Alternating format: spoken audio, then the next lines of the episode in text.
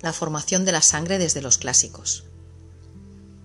La creación de la sangre desde la literatura médica china viene repartida en varios capítulos, sobre todo del Su Wen. Comenzamos con un resumen a todo lo que viene, en el que se dice que la sangre se crea en el recalentador central con ayuda del inferior y la distribución del superior. Esto puede chocar con lo que hablamos del corazón, pero al final se entiende porque la pregunta 5 del Suwen nos dice que hay sangre cuando el corazón late, y esto se entiende por su color rojo que corresponde al corazón. Si el corazón se para, la sangre pierde ese color rojo vivo, por lo que a la forma de la lógica china se entiende bien. Los antiguos sabios chinos sabían que la materia ni se crea ni se destruye, tan solo se transforma por lo que para ellos el bazo y el riñón eran órganos hematopoyéticos, solo que le dieron al corazón una peculiaridad real. Ya la medicina china vio más allá de la razón teórica material de las escuelas médicas helenistas y dieron al cuerpo conceptos celestiales y cosmológicos. Bueno, entonces tenemos que el estómago recibe los alimentos y con la ayuda del yang de bazo los cocina, donde luego pasan al intestino delgado donde comienza su absorción. Por ello es importante no tomar bebidas frías al comer. Cuando hablamos sobre la ayuda del yang de bazo, también hay que tener en cuenta que el yang de corazón desciende y el riñón asciende. Así que de nuevo aparece el corazón. El corazón y el intestino delgado tienen relación, pues gracias al fuego de corazón se pueden absorber nutrientes en el intestino delgado. De hecho, ya varias revistas de cardiología han publicado sobre la fuga de bacterias en el intestino delgado, sobre todo personas mayores por permeabilidad del mismo, así como su inflamación. Si hay una fuga de bacterias a la circulación sistémica, se pueden generar enfermedades cardiovasculares, así como autoinmunes. En un individuo sano son parte de su microbiota. Explicamos todo esto porque aquí ya tenemos una unión del intestino y el corazón que los antiguos médicos chinos ya valoraban.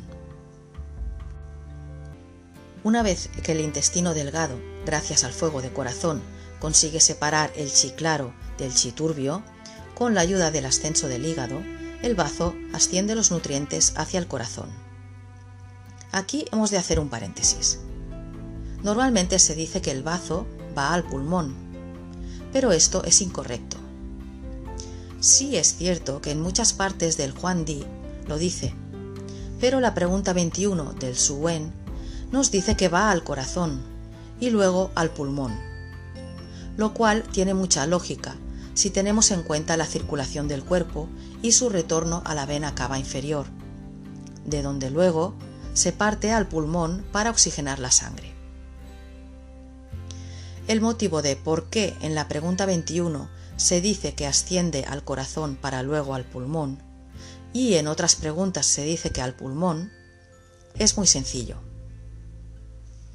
El Juan Di es un texto médico que enseña en base a una obra de preguntas que solían ser las más comunes que se hacían muchos estudiantes. En una clase de medicina es común que una vez se explique un tema, los docentes en explicaciones posteriores no expliquen toda la ruta metabólica cada vez que sale ese tema, sino que hablen de la meta, dando por hecho que el alumnado ya dio esa materia y entiende lo que dice. Es una forma de simplificar para poder abordar nuevas cuestiones.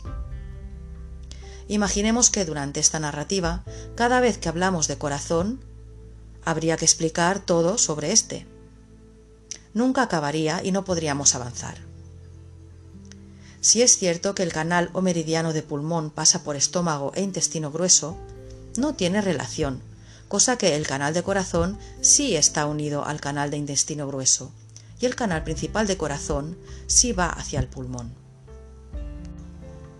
Explicado esto, que suele confundir, llegamos a la parte donde ese chi claro llega al pulmón y se divide en yin chi y wei chi, donde además se mezcla una parte con el aire captado para engendrar el zhong chi, Aquí es donde una parte, en la circulación de retorno del pulmón, se pasa al corazón y ahí se transforma en sangre, tal y como dice la pregunta 5 del Suen.